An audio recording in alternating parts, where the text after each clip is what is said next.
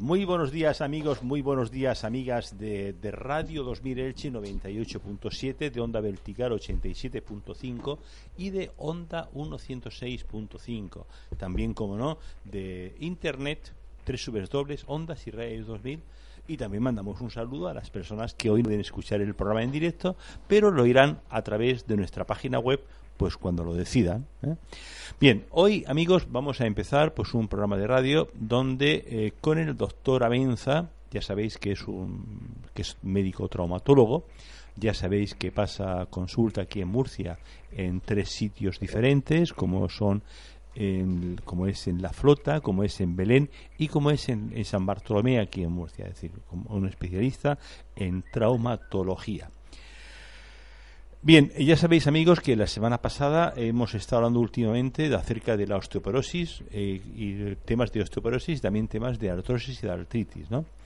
Eh, cuando el doctor Abenza aconsejaba para evitar estos, estos problemas, evitaba el otro día la eh, daba una serie de, pautas que todos y cada uno de nosotros podemos hacer, como es una dieta equilibrada y una dieta fundamentalmente mediterránea, y también pues realizar pequeñas caminatas, si vivimos en el tercero, pues no coger el ascensor, si no subir andando, o sea, pequeñas pautas que en el día a día, y si vamos a comprar el pan, o a comprar el pan o a Mercadona a cualquier sitio, pues ir andando, que no pasa nada, con unos pesitos y tal, con un pequeño peso, porque eso siempre beneficia, al, según decía el doctor Abenza, yo solo recojo sus palabras, yo no entiendo nada de eso, comenzaba ese tema.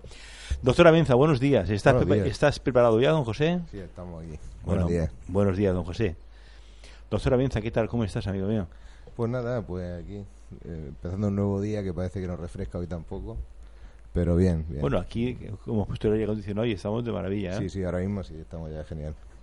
Bueno, doctora Benza, antes yo hacía unas indicaciones para, para el tema de la artrosis, la artritis y la osteoporosis, que era una dieta mediterránea, mucha fruta, mucha verdura, muchos frutos secos, si no mal recuerdo, y también pequeñas caminatas, andar un poco, andar y tener una vida saludable, ¿no? Sí, tener una vida activa sobre todo. Una vida activa, como decías el otro día, ¿no? Y con mucho vitalismo. Mucho vitalismo.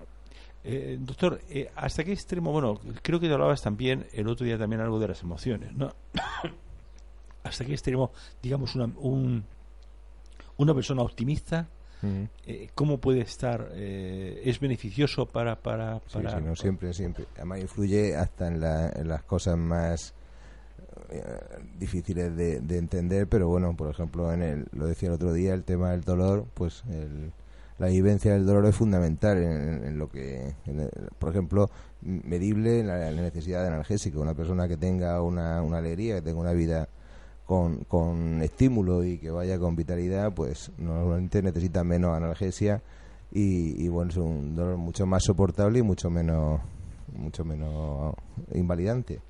Bien, hoy vamos a hablar, estamos en verano, eh, muchos muchas personas nos vamos a la piscina, nos vamos a la playa y tenemos siempre pues eso la posibilidad de, de, tener pequeños pequeños accidentes domésticos mm. que muchas veces son causa de dolor, de frustración, eh, vamos, y yo lo sé por el accidente doméstico que estuve a cosa de, de, 45 días, que, me, que el hombro todavía eh, no está en su mejor momento. Estará, pero no está en su mejor momento. Doctor, ¿cómo podemos ¿qué tenemos, cuál, ¿qué tenemos que hacer las personas cuando vemos a alguien que está pues con un pequeño accidente? Porque los, eh, los primeros auxilios son consecuencia de accidentes que pueden ser eh, muy variados, ¿no? Pueden ser en casa, puede ser corriendo, puede ser en la piscina, puede ser en el mar, puede ser medusa, yo qué sé. Hay infinidad de cosas, ¿no? Además es un tema que va implícito al ser humano el tener pues esas situaciones que alteren su vida normal. Entonces, pues dentro de esto, pues, ¿qué hacer? Pues depende un poco de la situación cual sea. En principio, la, la idea del tema de hoy era hablar un poco sobre los primeros auxilios y sobre todo en la cuestión traumatológica. Sobre esto casi es más interesante, pues eso, las preguntas que pueda haber, que estoy dispuesto a responder en la medida de mis posibilidades y bueno, solamente dar unas pequeñas pautas, porque en realidad tampoco se puede hacer ahora mismo aquí un, un tratado de traumatología de urgencias. Pero bueno, en principio pues hay determinadas pautas que sí pueden ser interesantes pues para eso minimizar los problemas y minimizar las complicaciones sobre todo. en principio, pues habría que, que, en esta situación lo que me preguntaba es, pues ver si, lo primero de todo, si está consciente o no está consciente la persona, porque esto es fundamental. Entonces, partiendo del estado de conciencia, pues preguntar, preguntar dónde duele y en ese caso, pues ver un poco también el mecanismo de lesión. Esto en traumatología es súper importante, saber exactamente cómo se ha producido. Hay muchas veces que no se sabe y, y las personas sufren. Por ejemplo, hay una lesión en niños que se llama pronación dolorosa. ¿Cómo? Pronación dolorosa. Es el codo. Ah, Y los niños, pues son 3, 4 años que ya van andando, van cogidos de la mano y de pronto se retuerce y, y la madre o el padre siguen tirando del brazo y por, al estirar el codo y hacer una, una pronosupinación se sale el radio del, del ligamento que lo, que lo contiene. Y entonces en ese caso pues la, la madre lleva, llega normalmente a urgencia muy asustada y eso sencillamente poniendo el codo en una posición normal se reduce tranquilamente sin problemas. eh, en codo en posi- posición normal. ¿Cómo- ¿Y cómo se hace eso? Pues Eh, eh, la, la- es muy difícil sin, sin imagen explicarlo, Ah, pero bueno, sí. la cuestión es, imagina un, un niño cogido de el- la mano de su, de su madre o su padre. El, O sea, es el decir- padre con una, una altura de unos 70, unos 80 y el niño, pues a lo mejor de 60 centímetros. Es decir, doctor, entonces eh, eh, aconsejamos a los papás y a las mamás que cuando van con el niño no, no, no tiren de ellos, ¿no? Claro, no tienen de No ello, y sobre todo girar cuando el niño se gire. Ajá. porque para lo, lo que provoca la, la luxación, realmente una luxación del- de la cabeza del radio, es el movimiento de rotación, como dijéramos, del, del brazo. Ah, muy interesante eso. Entonces, muy, pues- interesante. Además, eso es muy habitual, ¿no? Porque Claro.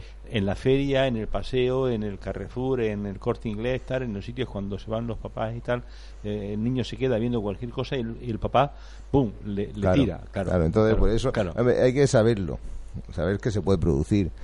Pero bueno, lo, lo venía a decir ya no por el, el hecho concreto este, que, que ya te digo, solamente estar pendiente un poco del niño y si gira el niño, girarte con él, pues ya evita este tipo de, de problemas, no, no seguir pegando el tirón, porque entonces es cuando se puede usar.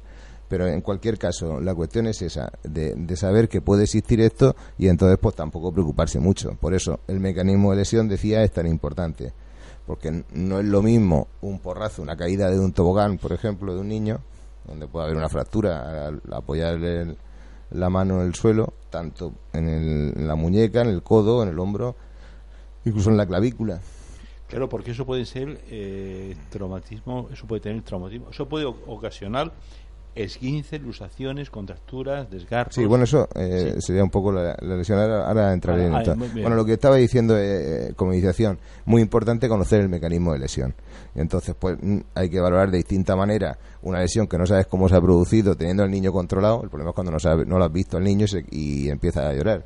Pero teniéndolo controlado, pues sabes perfectamente si se ha caído o si ha sido un tirón o lo que sea, en el caso de niños. En el caso de adultos, pues también hay que preguntar sobre el tema de eh, la- el mecanismo de, de lesión, lo que ha provocado el traumatismo. Lo que me decías ahora, en principio eh, hemos de saber un poco la estructura, desde el punto de vista traumatológico, que se pueden lesionar. Entonces, pues eh, habrá que valorar en primer lugar el esqueleto, lo que es los huesos, las articulaciones. Las articulaciones son las zonas donde un hueso se junta con el otro y en ese mo- momento se mueve, en esa zona se- es donde se provoca la- se produce la movilidad. Esta movilidad se produce por la musculatura, es decir, que son los músculos los que insertándose en un hueso de origen y en el otro de inserción logran movilizar la articulación. Y luego las articulaciones están estabilizadas para que no se, se salga, como si dijéramos, de un sitio con, con el otro en los ligamentos. Entonces, esto sería lo, lo más importante. Los músculos se originan y se insertan en los huesos mediante tendones. Mucha gente, la gente eh, no sabe exactamente qué es un tendón o qué es un ligamento. El ligamento sirve para estabilizar. El ligamento es lo que, lo que sujeta un hueso con respecto al otro en la articulación. Y un tendón es una zona de inserción del músculo. Es decir, la, la, la cinta por o sea, donde... el ligamento es para los huesos y el tendón para el músculo. No, Perdón. Lo- los ligamentos lo que hacen es como si dijéramos una cincha que cogiera los dos huesos en una Es el de articulación. unión entre los dos huesos, por así decirlo, ¿no? Estabiliza la articulación, ¿eh? da forma a la articulación en sí. El tendón lo que da es la capacidad de que el músculo tire de un hueso, se inserte, se, se fije en un hueso y en el otro, para hacer la movilidad al contraerlo. ¿eh? Entonces, esta sería la primera, la primera historia. Luego existen también arterias, existen venas, existen nervios, etcétera, etcétera. Todo esto se puede lesionar y entonces, pues, teniendo en cuenta, por ejemplo, esto de la estructura anatómica que se podrían lesionar, pues podemos saber si eh, cuando el golpe ha sido articular, que puede estar lesionado. Entonces, también tener en cuenta en cada articulación las estructuras que están eh, especialmente, por ejemplo, en el caso de la rodilla, además de lo que he dicho, ligamentos, eh, cápsula articular, músculos, tendones y huesos, están los meniscos, que sería ya una, una cuestión especial en el caso de la rodilla. Los meniscos, doctor, es una, eh, digamos, los deportistas, hmm. está claro que sí, ¿no? Pero los, las personas no deportistas también tienen pueden tener problemas de menisco o, sí, eso, es un tema fundamentalmente no no no no no, lo que pasa los deportistas sobre todo en determinados deportes están sometidos a, más estrés a zona. De cualquier manera si te parece vamos empezando un poco por, por parte y teniendo en cuenta esto que he dicho. Eh, esqueleto óseo, es decir, huesos, articulaciones, ligamentos para estabilizar las articulaciones y músculos que se insertan en determinados huesos mediante los tendones. Entonces, teniendo en cuenta esto y teniendo en cuenta la zona anatómica donde se queja la persona, pues podemos saber un poco por dónde van los tiros. En muchos casos no se puede intervenir. Hay otros casos en los que sí se puede hacer algo y en cualquier caso estas nociones las doy pues para que la gente pueda tener un poco de idea de lo que hasta qué punto tiene una gravedad la lesión que se le ha producido. Entonces, empezando por esto, hablemos de, de huesos. Los huesos, eh, los huesos largos en principio se pueden lesionar tanto en zonas de, de relación con la articulación, son las zonas proximal, cuanto más cerca del cuerpo, más proximal, o distal del hueso y luego lo que es la diáfisis del hueso. Estos extremos se llaman epífisis y las zonas de la, de la caña del hueso que le llaman aquí en Murcia son la diáfisis. Eso, en un, en un porrazo directo, por ejemplo, ante una contusión, pues es el hueso el que se, va a ver afectado y toda la zona que hay por encima. Es decir, lógicamente, si hay un, un porrazo contra el antebrazo, pues en primer lugar puede tener afectación de la piel, de la grasa que hay subcutánea, de los huesos y los músculos que hay en esa zona. Si fuera una zona articular, pues además de todo esto, podría estar afectada la articulación. En el caso de articulaciones concretas, pues también hay que tener en cuenta, por ejemplo, los movimientos de cada articulación para saber exactamente si puede tener una lesión u otra. Por ejemplo, una fractura duele en cualquier, en cualquier movimiento que le hagas. Una luxación no permite la movilidad, entonces es una diferencia fundamental. O sea, una, fractura duele. Una fractura y una luxación duelen, pero quiero decir, cuando tocas en el sitio, ¿eh? una, una luxación tampoco tiene por qué doler. ¿no? en realidad lo que ha habido es que se ha desencajado. Mientras no muevas esa zona que está lusada. lusación quiere decir desarticulación, por entendernos. Mientras no muevas esa zona, pues no provoca tampoco excesivo dolor, mientras que una fractura sí que duele. Y además produce una deformidad y, una, y, muchas veces una movilidad en un hueso que teóricamente debería estar fijo. Doctor, bueno, ya sabéis amigos que este espacio de radio podéis participar directamente, si así lo consideráis, al teléfono 968 24 85 14. Este, como en todos los programas nuestros de radio, eh, podéis participar 968 24 85 14. Vamos a recordar una cosa importante. Eh, la temporada nocturna eh, que hacemos sus y yo los programas de lunes a jueves eh, nos despedimos a partir del próximo lunes, que va a ser el último programa que vamos a hacer ya en directo. Las noches las vamos a ocupar con programas grabados de los que hemos tenido pues en los últimos eh, meses, en los últimos meses, en los últimos nueve meses.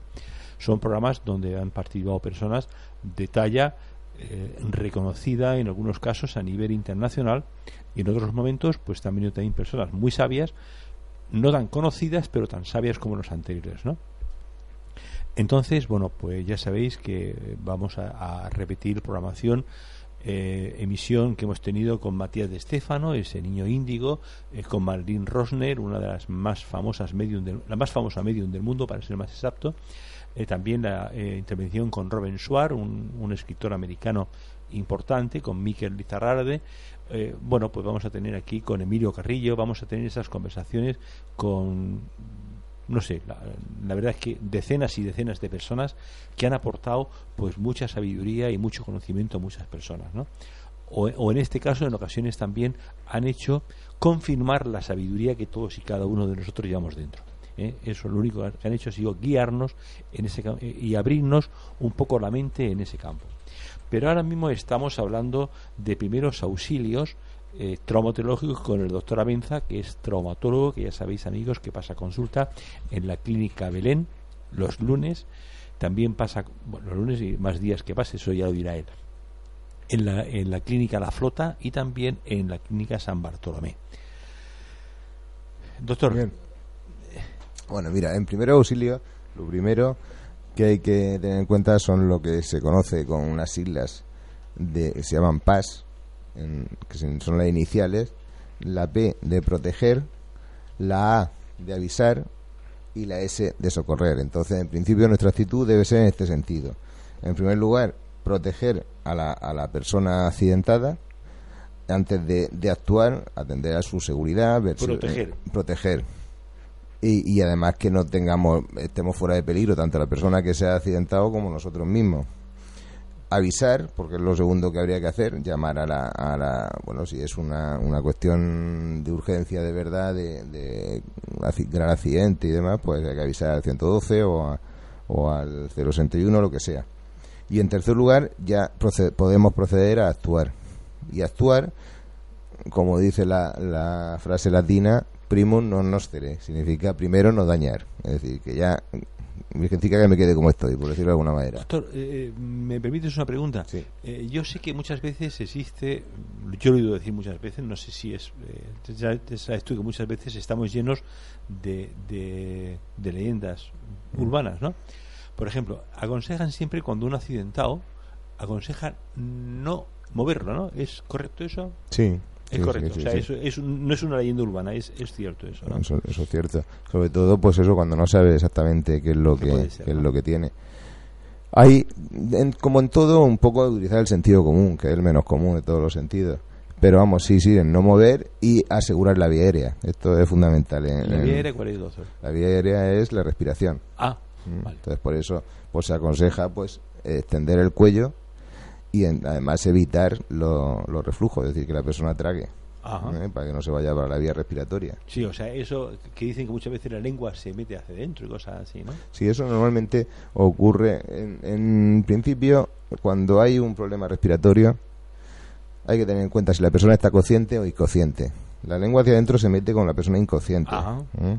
Conscientemente no va, no se mete la lengua, a menos que tratemos de, de una epilepsia o alguna cosa ya más concreta y la persona consciente normalmente el problema respiratorio es por algún cuerpo extraño o alguna cosa que esté obstruyendo el paso de aire.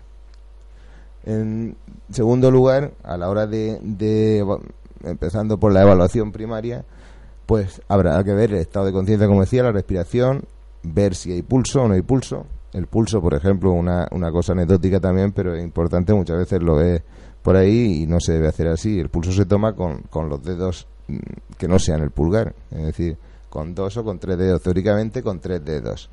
¿eh? Y ahí habría que valorar una serie de, características, pero bueno, por lo menos si, si tomamos el pulso, normalmente en, o bien en la carótida, en el cuello, teniendo en cuenta que solamente habría que hacerlo en un lado, porque si lo hacen en los dos puede estimular los receptores que hay para la presión ahí en las carótidas y podría provocar una lipotimia. Pero bueno, en principio tomar el pulso tanto a nivel de carótida, que es una arteria más gorda, o bien en la, arteria radial, que es el, borde mm, lateral de, la muñeca. Y entonces ahí por lo menos saber si tiene un pulso muy fuerte o lo tiene muy flojo o, lo, o no tiene pulso. Es decir, sin asustarse, pero intentar localizar el, el pulso. Ante la duda, pues se puede uno tomar el pulso a sí mismo que sabe que, que si está vivito y coleando y que tiene su pulso, y entonces ya sabe más o menos la localización. Pero bueno, esto, el que más y el que menos ya ha tenido su experiencia de, de tomar el pulso alguna vez. Pero es importante saber si está muy acelerada la persona o si está muy excesivamente lenta. Y luego, por último, la existencia de hemorragia. Esto sería primario en cualquier valoración de un accidente. En segundo lugar, pues ya es cuestión de ver exactamente, primero, una, una escala de, de, como si dijéramos, de, de lo primario y lo secundario. En principio, por ejemplo, la respiración es muy importante, es fundamental. Entonces, eso, asegurarlo más o menos de la manera que, que decíamos. En segundo lugar, por ver si está perdiendo sangre. Entonces, pues eh, daríamos tratamiento de heridas. Heridas, lo primero mm, es, tapar. Es decir, cuando tienes un eso, sería importante, por ejemplo, saber la diferencia entre una, una herida por una, un sangrado normal capilar, de, lo que te puede hacer en un dedo, sangra pues poco, saca, sangra en sábana que se llama, y además pues se coarta rápidamente. Es decir, que en cuanto lo tapa un poco, al poco se hace el coágulo primario y, y ya no sigue sangrando. Las venas, donde habría un sangrado venoso, es un sangrado más oscuro, como si fuera vino, y además es continuo. Y por último, las heridas arteriales. Las heridas arteriales pues son a borbotones, como se dice, ¿eh? y con una sangre de un rojo más vivo. En principio, teniendo en cuenta esto, si sabes si sale a borbotones o si es continuo, pues podrías taparlo sencillamente, podrías evitar el, sangrado, teniendo en cuenta que la arteria va desde el centro del cuerpo hacia los extremos, pues la arteria, cuando hay un sangrado arterial, tendrás que tapar por encima, es decir, presionar por encima de donde esté la herida. Cuando se trata de un sangrado venoso, las venas traen la sangre de retorno al corazón, por tanto, van desde lo periférico a central. Doctor, perdona, eh, eh, hablando de, de, esto de las heridas, ¿no? Yo, por ejemplo, muchas veces en las películas americanas y tal, muchas veces ponen cuando la persona está sangrada que le quieren hacer ejercicios. Eh, lo que hacen esas películas y tal, ¿eso es real así o es...? muchas veces en películas, en televisión, en cine y tal, pues vemos que pues alguien ha tenido pues un accidente, ¿no? y, y, automáticamente pues intentan tapar, intentan eh, meter cosas o intentan tapar. Eso es sí, sí. es así, ¿no? Sí. Es decir, o sea que las evitar que pierda sangre. O sea que o sea que estas películas lo que hacen eh, está bien, ¿no? Porque también forman un poco a, Bueno, es que en realidad es lo evidente. tú, tienes, una herida, lo primero que haces es tapártela para que no te sangre, de una manera u otra si está sangrando. sí, pero sí, pero muchas veces antes comentábamos lo de las leyendas urbanas, que muchas veces existen leyendas que, mm. no siempre corresponden. Lo que no se debe hacer de, de entrada es un torniquete Primero por lo que estaba explicando, porque claro, ¿dónde hacer el torniquete? En caso de hacerlo, de que esté indicado hacerlo, que eso sería en caso de que no funcionara tapando. ¿eh? Si tú tapando y presionando con algo ya coartas la hemorragia, no necesitas hacer más torniquete. Con eso te puede ir al centro de hospitalario de turno. Pero en el caso de que necesitara un torniquete porque no se corta el sangrado tapando, pues ¿dónde lo haces? ¿Por arriba o por abajo? ¿eh? de la herida. Entonces, por esto es importante pues valorar eso, con un poco de frialdad en ese momento, pues saber si, si va sale a pulsos o si sale continua. Si sale a continu, sale continua será un sangrado venoso normalmente y entonces has de hacer la presión sobre todo por debajo de donde tiene la herida. Por debajo quiero decir eh, periférica a la herida, ¿eh? hacia la palabra auténtica de distal, pero bueno, para no complicar con, con más con más términos. Pero bueno, imaginemos una muñeca, un sangrado venoso, tapa más cercano a la mano y un sangrado arterial por encima de la mano. Y en ese caso, ahí donde se habría que hacer los toniquetes. Por tanto, es muy importante la valoración inicial, eso si es a pulso o si es venoso. Esto sí es importante porque en caso de sangrado importante, de una hemorragia importante, pues ten en cuenta que si tenemos 4 o 5 litros en el cuerpo, pues una arteria, una arteria mediana, en, en 3 minutos te puede dejar listo una arteria importante, en poco, en un minuto está, está, sin sangre. por ejemplo, por poner una anécdota, el problema, por lo, ¿te acuerdas del torero Paquirri? Sí. El, problema que pasó fue que la arteria que tenía afectada era la ilíaco, la ilíaca común, parece ser. La ilíaca común tiene un grosor a lo mejor de 3 centímetros. O sea, con lo cual la sangre sería a botones, ¿no? Claro, y encima no puedes hacer ningún torniquete, porque eso está ya dentro de la pelvis. Por tanto, en ese caso lo que estaba indicado, pues un cirujano que fuera un poco avezado, que hubiera en ese momento clapado la arteria directamente, pero son metiendo pinzas y imagínate cómo sale de 3 centímetros de un, tubo que, que se contrae, cómo va saliendo la sangre. Por eso, mm, lo que metieron, por lo visto, hay alguna compresa o algo para tapar la zona, pero claro, una cornada de toro es suficientemente grande para que no se tape tan fácilmente. Claro, y además 3 centímetros, yo lo estoy viendo ahora mismo y la verdad 3 centímetros es cera. Eh, eh, grueso, y además asusta. Entonces, ese es el problema, que en ese caso, por ejemplo, pues el tapón no era suficiente y no se puede hacer ningún torniquete. Entonces, salvo que hubiera tenido una, asistencia quirúrgica ya de entrada, pues no, no, no tenía solución. Doctor, me hace una pregunta un oyente. Dice, me gustaría que el doctor dijera que los miembros amputados se metan en hielo, pero no en contacto directo con él. No, sé qué significa eso. Sí, sí, hombre. Por ejemplo, imagínate una amputación de un dedo o de una mano o lo que sea.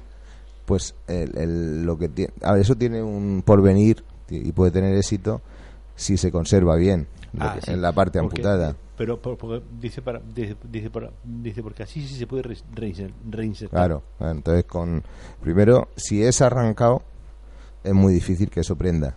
¿eh? Si es una sección más o menos conservada, pues es muy posible que sí que se, se conserve.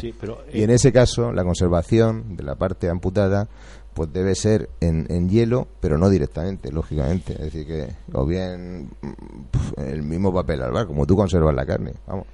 O con, con un plástico que, que no, manteniéndola en hielo, lo enfríe, pero no le no lo moje, no se, no se macere en la zona amputada, ¿a eso se refiere? Es que analizado, sabes de todo, macho, sabes de todo. Yo no sé qué, qué pasa contigo que sabes de todo. ¿eh? No, no, entiendo este tío, no lo entiendo. Es que sabe de todo el tío este. No, es un oyente ah. que, que, tenemos y tal, que le estoy mandando un mensaje. Dice, me gustaría que el doctor dijera que los miembros amputados se metan en hielo, pero no, en contacto directamente con él. Hablo desde la experiencia, me dice. Mm. Dice, porque así sí se puede reinsertar. Es un poco pues una, una aportación que él mm. hace, mm. pues no sé, para alguien que, que, pueda tener algún accidente alguna vez. Gracias, amigo, por, por, por tu aportación. Ya sabéis, amigos, que este es un programa participativo de todo el mundo. Ya sabéis que este espacio de radio podéis participar podéis participar mandando pues un WhatsApp al 629 64 10 27 o también llamando por teléfono al 968 24 85 14 968 24 85 14 ah bueno dice que eh, dice este amigo que tres dedos se le engancharon en una máquina ah.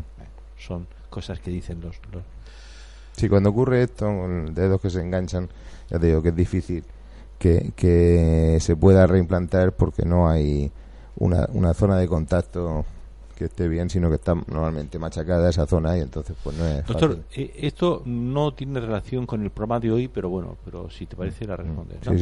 Dice una pregunta para el doctor Avenza. ¿El dolor de ciática a qué se debe? ¿Es de huesos? No, dolor de ciática, como su nombre indica, es del nervio ciático.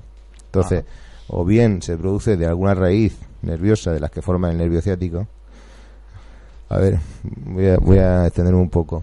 El, dentro de la columna vertebral, o el objeto de la columna vertebral em, es proteger, igual que el cráneo protege el cerebro, la columna vertebral forma un conducto por donde mm, baja la médula espinal.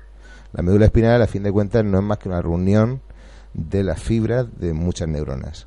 Unas van hacia el cerebro y otras vienen del cerebro, dando órdenes o recibiendo sensibilidad o lo que sea. Entonces, a cada nivel Imaginemos que la distribución en, el embrión, de hecho, es como si fuera un gusano, es con anillos. Es decir, que esa distribución se llama metameral, hace que tengamos en, cada zona una salida de raíces nerviosas. ¿eh? La reunión de varias raíces nerviosas es lo que forma el nervio que se llama.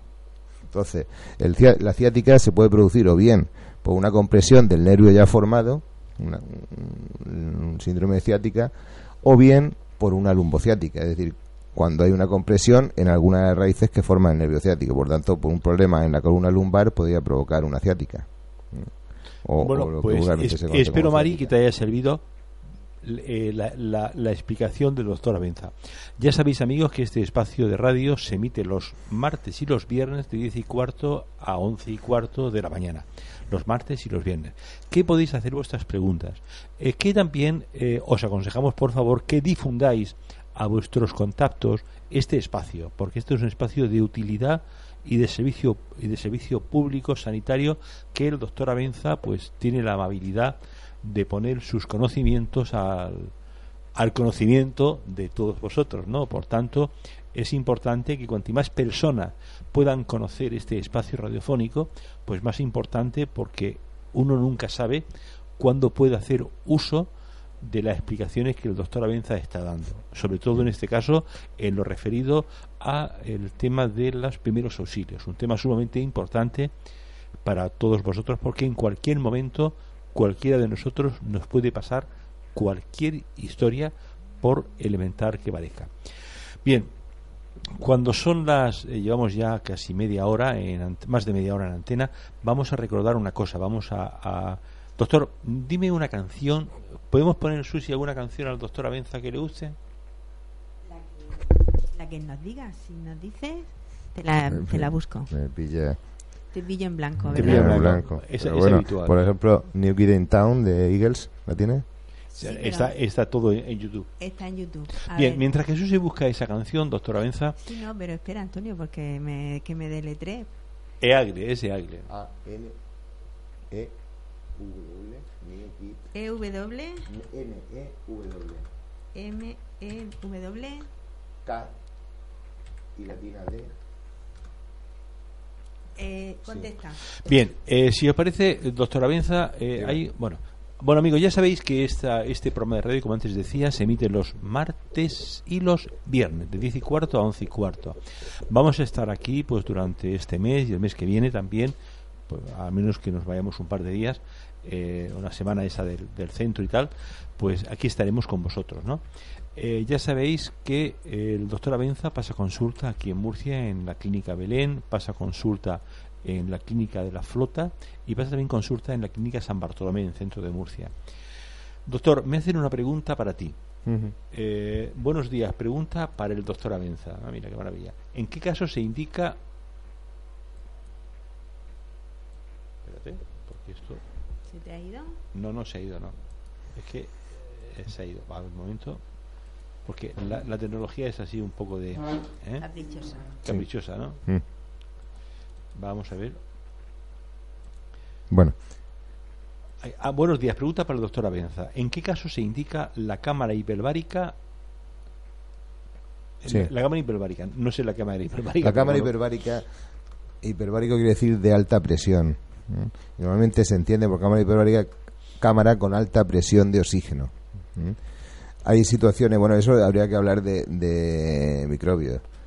Hay, hay bacterias que se llaman aerobias y bacterias anaerobias. Es decir, unas funcionan con aire y otras funcionan precisamente sin aire. ¿eh? Por eso, por ejemplo, con el tétano se recomienda llevar heridas destapadas. Entonces, cuando existe esa bacteria anaerobia, pues sobre todo del tipo de, de la que causa el tétanos, pues lo que se recomienda es airear la herida. Y entonces cuando ya hay un riesgo de gangrena o algo así, pues cuando se recomienda mandar a cámara hiperbárica, que a fin de cuentas es la misma cámara con la que se provoca la descompresión en, en los buzos. bien. Y es para aportar oxígeno. Bien, nos dice Lorenzo, que es la persona que nos ha hecho la pregunta, que enhorabuena por el programa. Bueno, gracias a ti, Lorenzo, por escucharnos. Ah, sobre todo si es el Lorenzo que yo espero, ¿no? ¿Es el Lorenzo que esperamos, o sí? El que espero yo. ¿Eh? No, es un, es un amigo nuestro. Es un amigo nuestro, ¿sí? Sí, yo creo que sí, porque no lo tengo como contacto, se me borró. José Lorenzo. Bien, pues, eh, doctora Benza, mm, ¿ponemos esa canción, Susi? Sí, la tengo ya lista para escucharlo todos. Espero haber acertado. Y aquí va.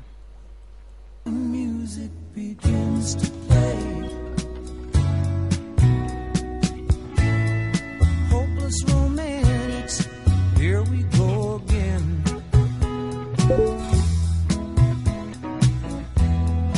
after a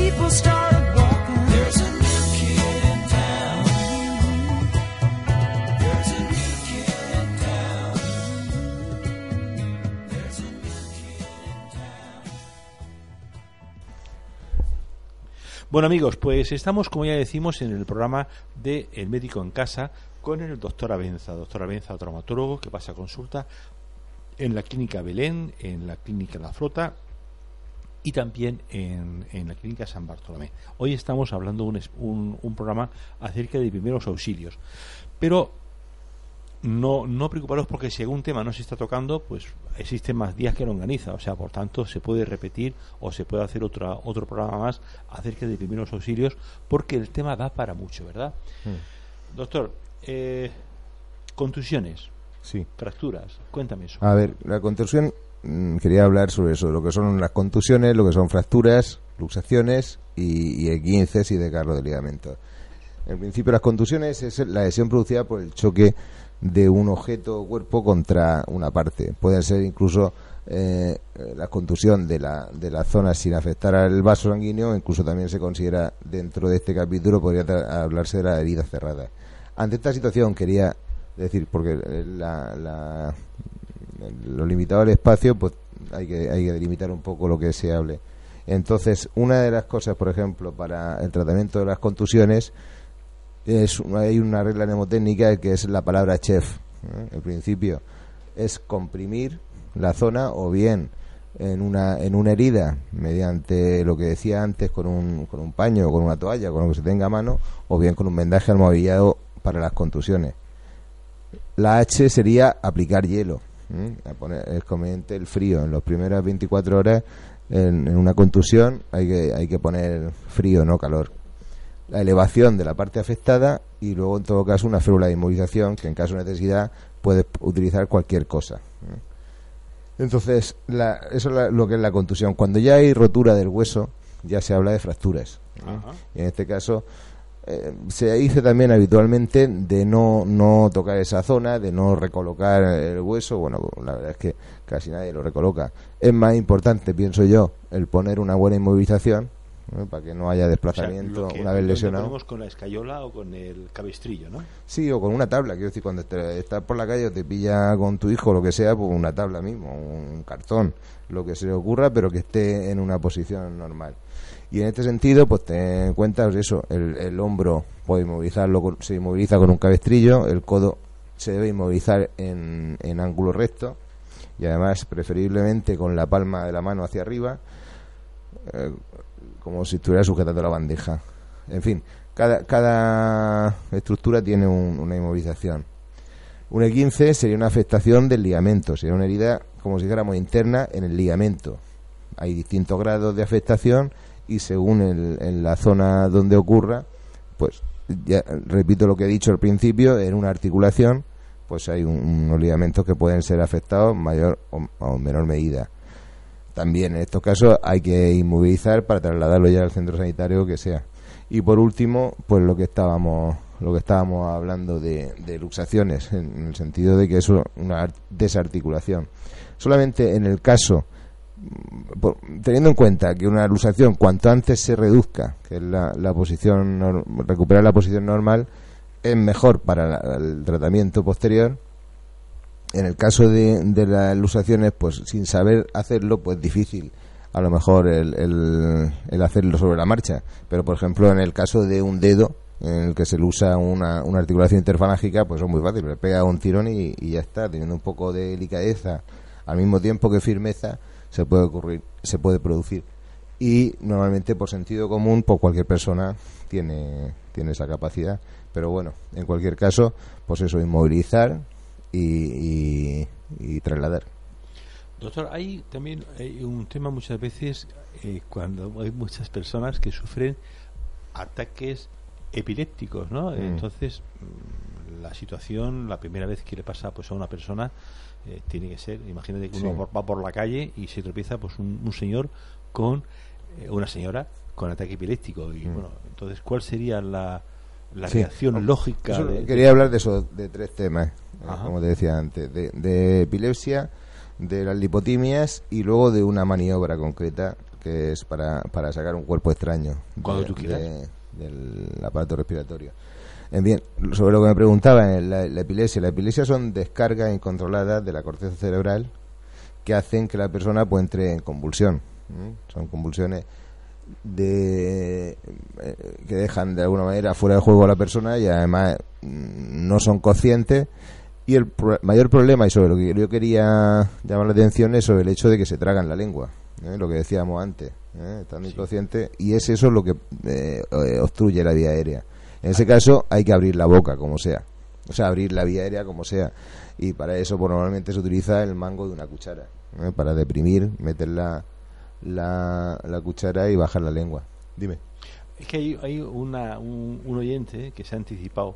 Dice que, eh, que las personas epilépticas es conveniente poner algo dentro de la boca, ¿no? Sí, sí, sí. Para que lo que hay que abrir es la vía. ¿Eh? Eh, hay que abrir la vía aérea. Esa, esa, es la ABC. Entonces, la cuestión es que ya luego se tratará la epilepsia en sí.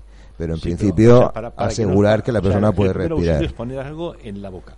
Sí, pero, pero poner algo, yo me acuerdo cuando yo estudié esto en patología general en la facultad, que decían que hay que romper dientes. ¿Que romper dientes? Sí. Uno de los músculos más potentes que existe son los, los maseteros en la boca. Entonces, cuando una persona cierra la boca, un epiléptico cierra la boca y se traga la lengua, no hay manera humana de abrir eso. Es más, si intentas meter la mano te puede cortar los dedos. Tanta fuerza tiene. Sí, sí, sí. Entonces hay que abrir la boca o bien por las buenas o bien por las malas. ¿eh? Entonces mete el, mango en la cuchara y deprime la lengua, ¿eh? con el fin de, que no se atrague. O sea, que, no es una tontería, pero es muy importante. Es muy importante porque si no, si en el tiempo que tarda en, llevarlo a, a urgencia se puede, se puede morir esa persona. ¿eh? Se dice la regla del 3. Puede estar tres minutos sin respirar, tres días sin comer, sin beber y tres semanas sin comer. A ver, tres días. Tres minutos sin respirar. Tres minutos sin respirar. Tres días sin beber y tres semanas sin comer. Ah, sí. Mm. tanta, tanta. Ah, no lo sabía eso yo. Sí, Bueno, hay una regla mnemotécnica como tanta. En segundo lugar, quería hablar de la lipotimia. La lipotimia es la pérdida de conocimiento. Y eso ocurre de manera súbita. No conoces, no sabes de qué va, no sabes lo que es lo que se ha producido, pero bueno, hay que pensar en determinadas cosas. Por ejemplo, en principio, eh, el intentar, si una persona se te está desmayando al lado, pues que no se caiga, con lo cual aumentaría el problema. Entonces sujetas, lo acuestas y entonces para asegurar, por ejemplo, el retorno venoso, pues conveniente elevar las piernas acostado donde sea y levantarle las piernas. Por otro lado, lo que decíamos, si está inconsciente, volverle la cabeza y con el cuello hiperextendido, volvérselo para que no se regurgite, para que no se trague nada. Y luego, pues ver un poco lo que tiene, tomar el pulso a ver si, si hay pulso o no hay pulso, y luego pues, a ver lo que puedes conocer de la situación previa de esa persona. Es muy frecuente, por ejemplo, la hipotimia por hipoglucemia. Hace mucho tiempo que no has comido, o no has desayunado esa mañana, hace mucho calor, lo que sea. Entonces se produce el trastorno hemodinámico por un, por un, por un lado por el tema del calor y luego por otro lado por la bajada de azúcar en el cuerpo. Y una bajada de azúcar pues te hace que llegue a un desmayo. En ese caso, pues si supone que una, una hipoglucemia, además la persona ya se está recuperando y demás, pues conveniente darle azúcar. O bien un vaso con agua de azúcar, o uva o lo que sea. Hipotimia, azúcar es bueno. Claro, hay que pensar en la hipoglucemia como, como primera cosa. Y luego, pues eso, en bajada de tensión, en segundo lugar, es decir, que habrá que, que valorar eso. Pero en principio, eh, eso, asegurar el retorno venoso, que es poner el los pies en alto y ver que la persona está respirando y no pasa nada. Tampoco hay que, hay que asustarse y a partir de ahí pues ya hacer lo que tengas que hacer. O bien ver si se va recuperando, la persona ya empieza a tener el pulso normal porque al principio puede, puede chocarse y quedarse sin pulso apenas. Entonces pues ves que va recuperando el pulso y luego ya una vez que empieza a sudar y que ya empieza a reaccionar en este sentido pues ya quiere decir que ha funcionado ya los sistemas de defensa, la adrenalina y demás que hacen que ya empiece con su duración y a partir de ahí se recupera. Y luego, por último, quería hablar de una, una maniobra que se llama maniobra de Heinrich. Que ¿De Heinrich? Sí. ¿Qué es, qué, es, la maniobra de Heinrich? Que también es muy importante. Pues la maniobra de Heinrich lo hemos visto en todas las películas. Es cuando alguien se traga algo, que se le mete a la vía respiratoria y que se queda trancado y empieza el tío a ponerse morado. Entonces consiste en hacer una presión fuerte, ¿eh? con los dos puños cerrados, te pones detrás de él, con los dos puños cerrados, ah. y aprieta por debajo del diafragma, por debajo del esternón, hacia arriba con toda la fuerza. ¿eh? Y son golpes secos. En fin. Son, es información que, que, da el doctor doctor Avenza, traumatólogo, especialista, bueno, es traumatólogo, doctor Avenza, traumatólogo, como ya hemos dicho, que pasa consulta en la Clínica Belén, en la Clínica de Azota y en San Bartolomé. En fin, que el, programa de hoy es un poco así, un cajón desastre, de lo que sería un poco traumatología de urgencias, primero auxilio, bueno, pero, que abre la puerta para que se pueda hacer sugerencias. Doctor, pero es importante, es decir, el hecho de las contusiones, de las fracturas, de las lusaciones, de los esquinces, de la epilepsia, la hipotimia, es decir, son pequeños.